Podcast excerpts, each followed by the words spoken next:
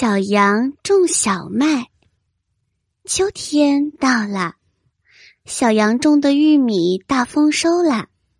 小羊吃着玉米，开心的想：“原来种庄稼这么简单呀！我第一次种的玉米就这么好吃。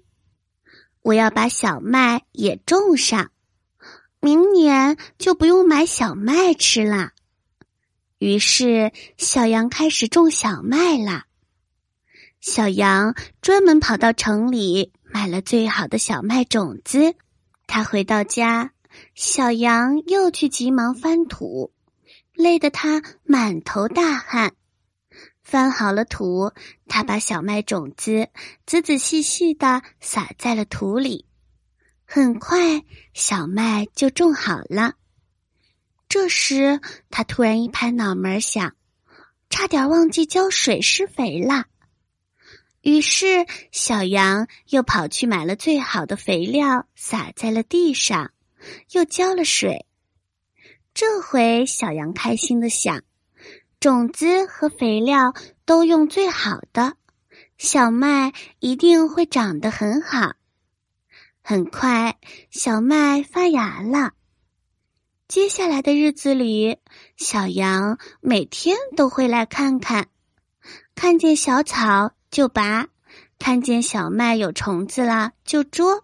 长颈鹿路过了以后，连连夸赞小羊种的小麦可真好，一定会大丰收的，可得要好好保护着。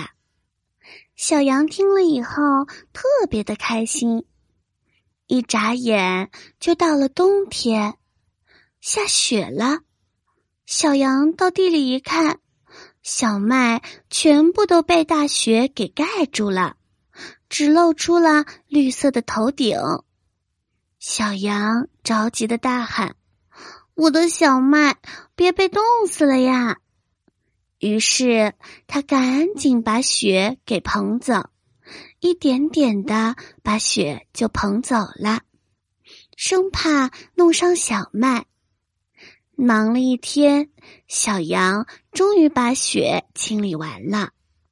可是没过几天，又下雪了。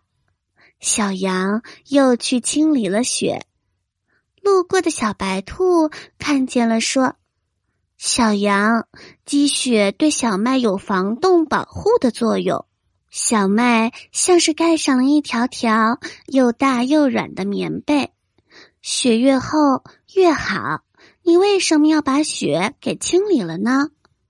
小羊不相信的说：“雪怎么可能越多越好呢？落在你的身上，你不冷吗？”长颈鹿伯伯都说了，要让我好好的保护，你懂什么呀？小白兔听了以后，摇摇头就走了。后来，小羊却发现小麦长得越来越慢，却不知道为什么。最后，小麦终于成熟了，可是收成却不到小白兔的一半。小羊这才明白，小白兔说的都是对的。怪自己没有学习种小麦的知识，还不听小白兔的劝，心里啊后悔极了。第二年，小羊去向小白兔请教怎么种小麦。这次，小羊的小麦长得特别的好，而且又是大丰收呢。